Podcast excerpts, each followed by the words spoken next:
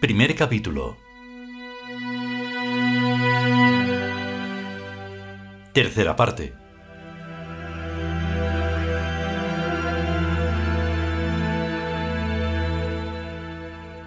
Y casi para sí mismo, Lo más difícil que existe es hacer un cielo aquí. volvió al tono normal. Lo que más me sorprende de este poema es su último verso. Buscando su perdido amor. No te pienses que aquí se refiere a que Lorita le dio plantón. Oh, por supuesto. A todo lo más se llamaría Dorothy. No se llamaba Dorothy, no, ni Ofelia siquiera. No se llamaba de ningún modo. Pero estuvo a punto de preguntar ¿y cómo lo sabes? pero se dio cuenta de que habría sido una vulgaridad. Aquel hombre de este poema no sufrió tanto por nada en concreto. Sufrió. Félix movió la mano como si fuera un pólipo. Vamos a ver. ¿Por qué? Dio una fumada al cigarro.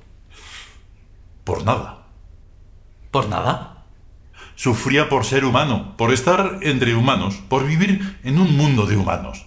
Sufría porque siendo un dios no se encontraba entre dioses. Su perdido amor era eso. Perdona, no puedo evitarlo. Es más fuerte que mi voluntad. Félix se levantó y fue hacia el tocadiscos. Lo puso en marcha. Las notas de The Runaways, los fugitivos, comenzaron a sonar. Toda la piel se le estremeció. Sintió ardor en los ojos y en la garganta. Permaneció vuelto de espaldas hacia el mueble para evitar que Paco viera su crispado rostro.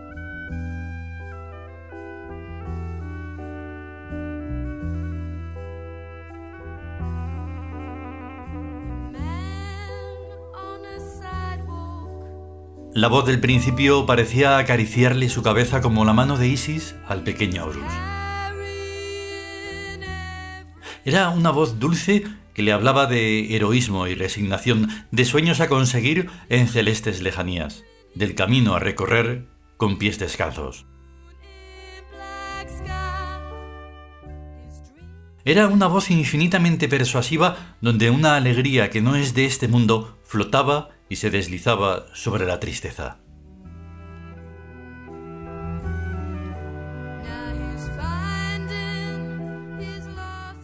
Era una voz íntimamente invitadora, una inaudita consolación, la promesa de una madre a su bebé.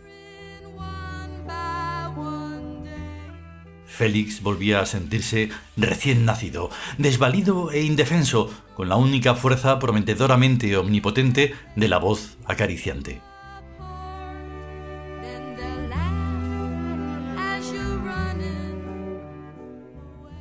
Exhaló un gemido inaudible, cerrados los ojos, dejándose llevar en los etéreos brazos de Isis.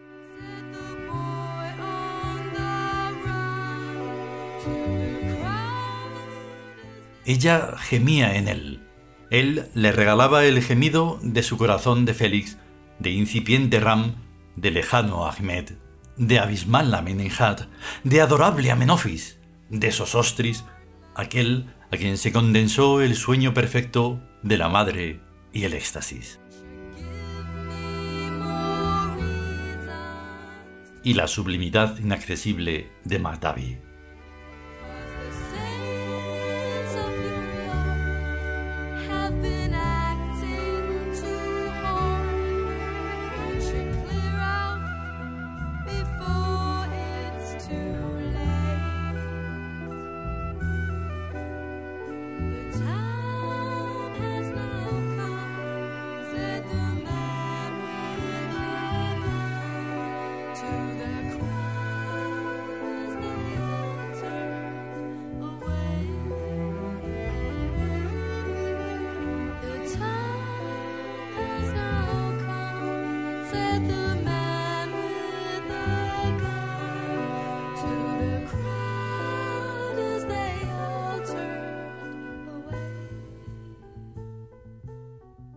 Cuando la voz cesó y comenzó la única y repetida melodía, siempre igual, siempre distinta, apenas creciente cada vez su volumen y velocidad y el tono misteriosamente excitante, como el del caminante que en su marcha vive y se realiza y se hace una y misma cosa con el camino.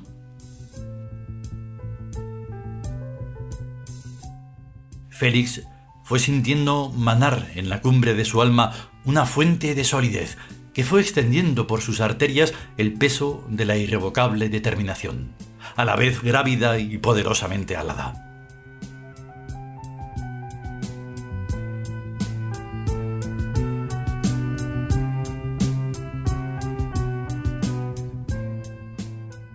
Volvió a sentarse y encendió un cigarrillo. Experió la primera bocanada y comentó con naturalidad. Tal vez todo sea más fácil de lo que pensamos. Paco no dijo nada. Pareció contemplar el cuadro durante el resto de la grabación.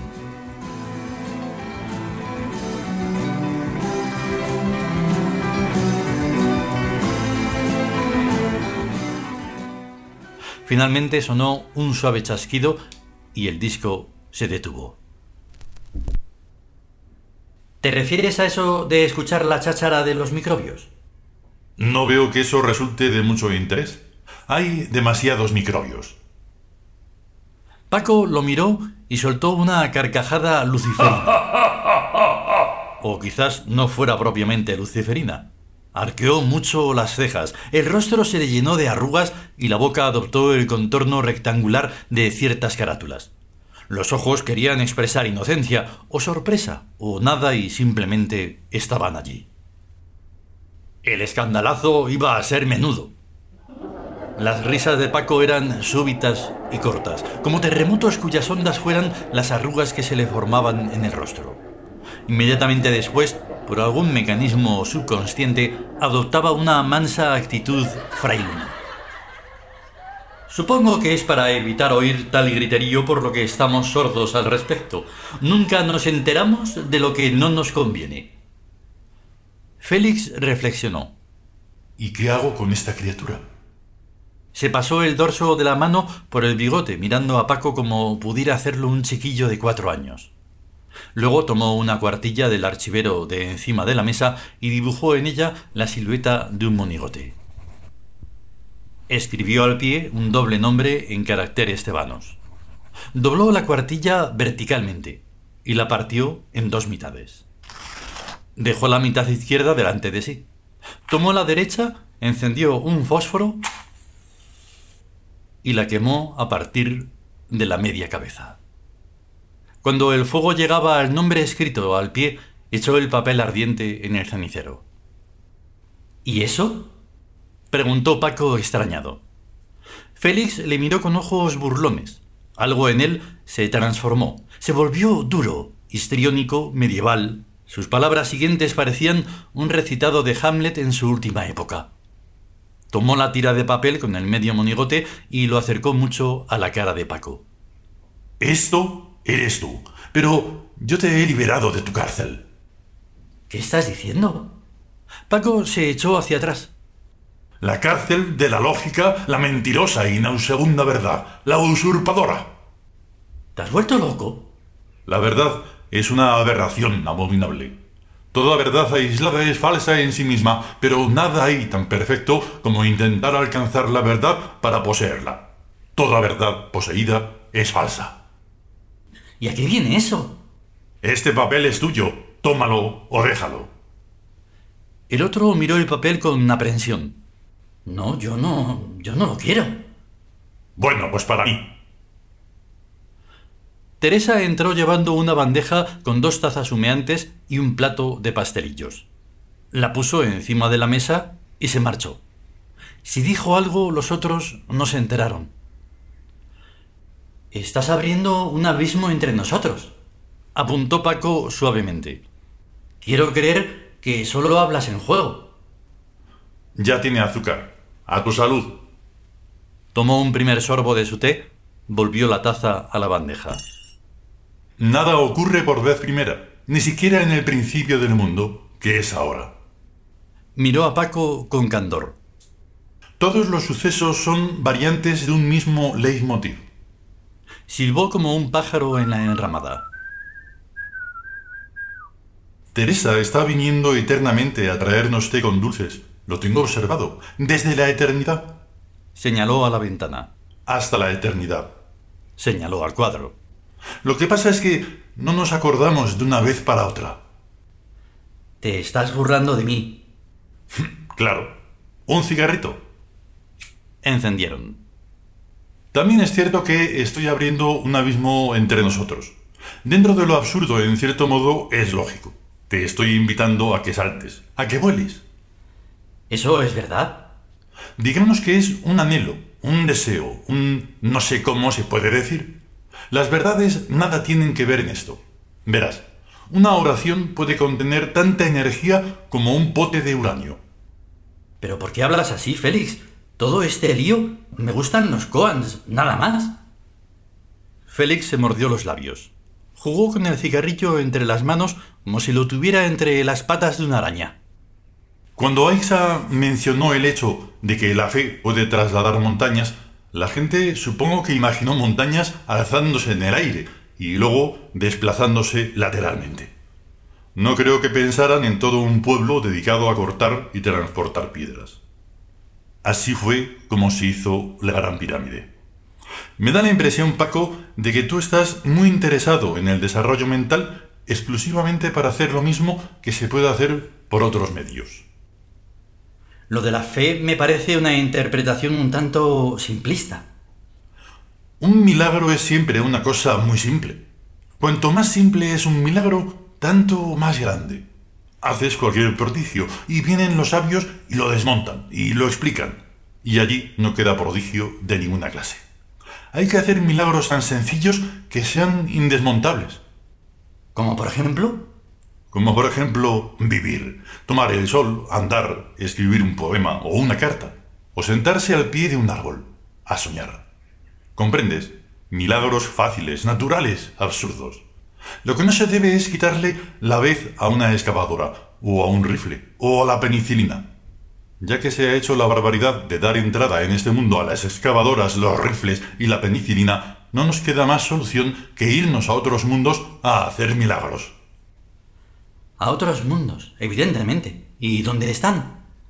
Todos sabemos que aquí. Lo que tenías que haberme preguntado era... ¿Y cómo se entra? Bueno, eso, ¿cómo se entra? Así no vale, Paco. Tenía que habérsete ocurrido a ti. Pues no veo que me seas de ninguna utilidad. Ni pretendo sértelo.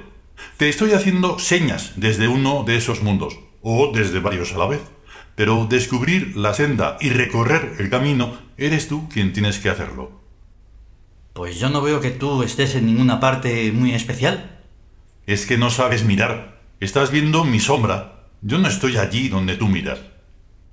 Parece que ya estamos hablando en serio, ¿no? En cuanto lo parezca un poco más, empezamos a hacer chistes. Contempló la punta del cigarrillo. La brasa se adivinaba bajo la ceniza como bajo una bóveda de encajes. Cada vez que vengo a verte, inició Paco cambiando de tema. Te encuentro tan distinto como si te trataras de otra persona. Y soy verdaderamente otro. Siempre que vienes, soy otro. Siempre he creído que la personalidad consistía en ser siempre el mismo. No, nunca. Lo que siempre es igual está muerto. Yo no sé qué será la personalidad, ni me interesa. Lo único que deseo es... Cuando el primer salvaje encontró la primera verdad, dijo tabú. A partir de ese momento, todo era discutible e investigable excepto el tabú. Cuando encontró la segunda verdad, hizo lo mismo. Tabú. E igual cuando la tercera y la cuarta y la quinta. Hoy los tabúes están tan sistematizados que forman una pared continua, una cárcel de la que es punto menos que imposible escapar. Ya no es discutible ni investigable que dos y dos suman cuatro, o que algo puede ser y no ser al mismo tiempo y en el mismo sentido, o que, o que cada cosa es igual a sí misma, o que el antes precede al después. Todo esto que ya parece tan natural y otra infinidad de cosas que forman el hábitat donde todos nos movemos es no solo espantoso sino tan inmundo como una pocilga. Y a todo ese conjunto de tabúes se le llama la verdad. ¡Ay! Qué rico está este dulce. Prueba uno. Mmm, exquisito. Tenía la boca llena. ¿Qué, qué decías? ¿Una cochinera? Félix se enjuagó la boca con lo que quedaba de té antes de tragarlo. ¿Cochinera? Sí, donde suman cuatro y se mueve la gente. Ah, pues nada, que, que es horroroso. Sí, ¿no? Hombre, a los dioses los encierros no les van. Comprendo. Cuando uno se encuentra una puerta cerrada por la que debe pasar, se lanza contra ella con toda su alma. A lo peor se da uno un testarazo, o a lo mejor la puerta se abre. Pero cuando no hay puerta sino solo pared, ¿qué se hace? Se sube uno por la pared.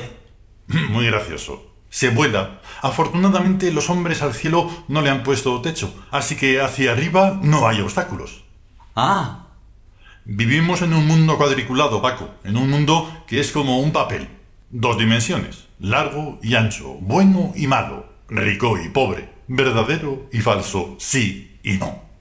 Hay que andar por él con sumo cuidado porque a poco que te descuides se te enreda el pie en una cuadrícula y te caes con todo el equipo. sí, desde luego. Aquí todo es de papel. El dinero, los títulos, las órdenes, los libros, los que la gente representan. Todo de papel. Planito. Toda la humanidad pegada a la superficie terrestre como una lapa.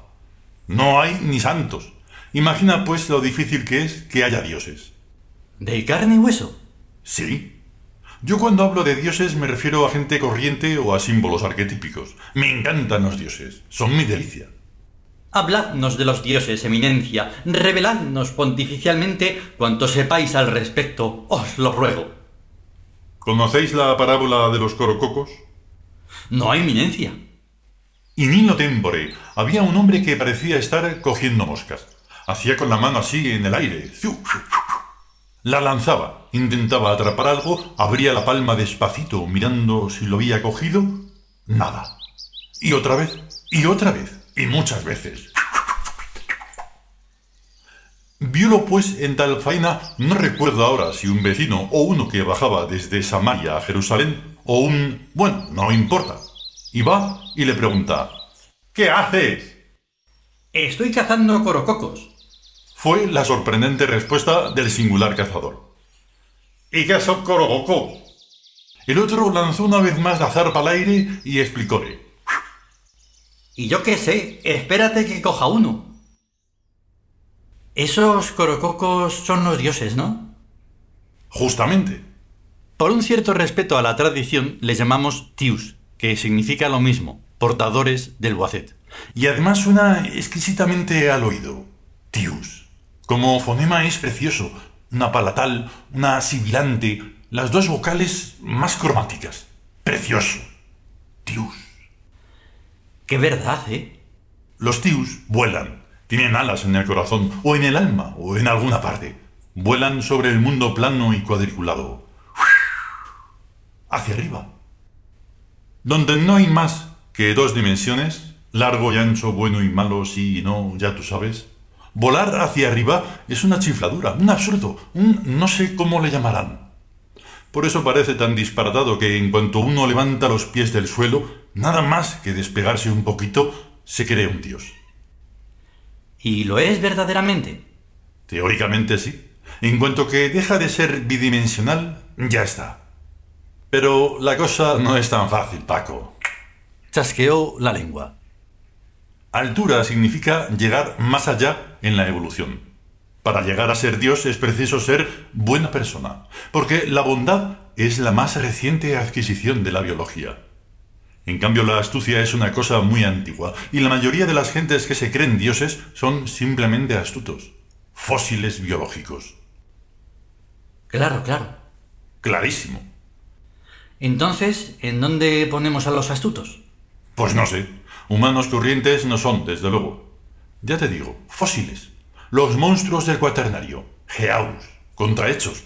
Parece que estemos haciendo un catecismo. No está mal, ¿no? De todo ha de haber en la viña. Es una conversación la mar de instructiva.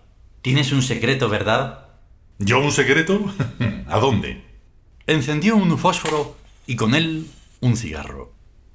Sacudió la cerilla y habló con el cigarro entre los dientes. No hay más secreto que Isis concibió a Horus de la mirada del cadáver de Osiris. Dio una fumada y se quitó el cigarrillo de la boca. Y Horus resucitó a su padre y le vengó. Le explicó como si fuera lo más natural del mundo. ¿Y significa? No sé lo que puede significar. Visto así, desde luego es un secreto total.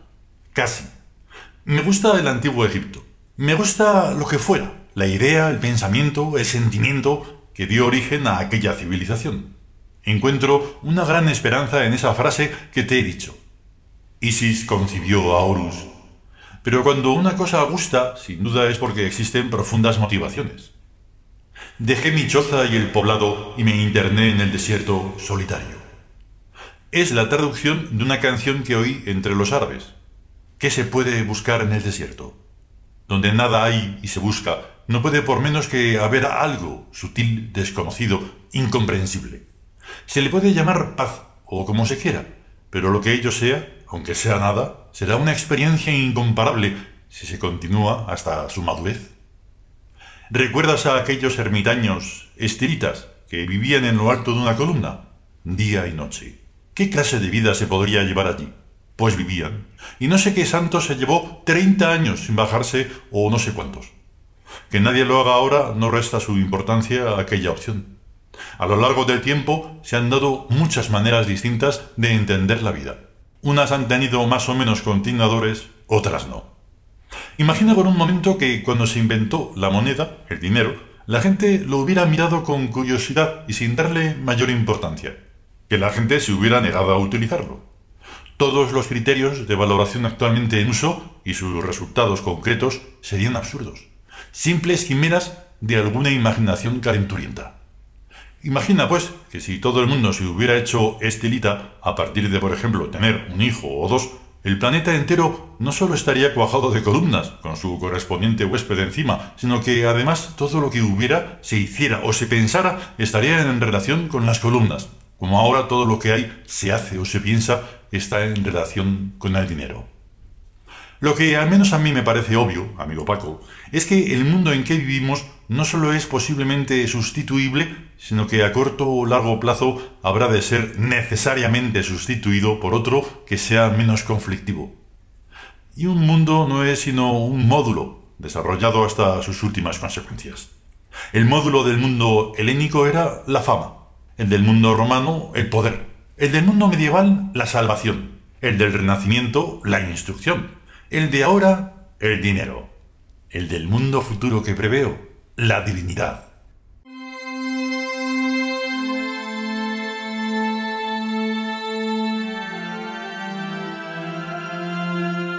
Continuará.